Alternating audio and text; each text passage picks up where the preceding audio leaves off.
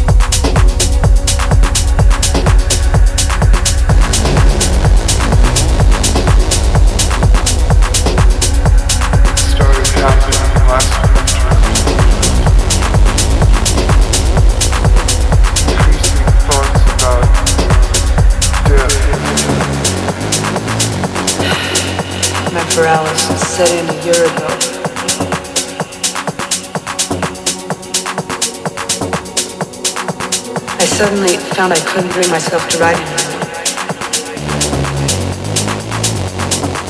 It started happening last winter. It started happening last winter. Increasing thoughts about death just seemed to come over me. Preoccupation with my own mortality. These, uh, these feelings of futility in relation to my work. I mean, just what am I striving to create anyway? I mean, to what end, for what purpose, what goal? It's terrifying.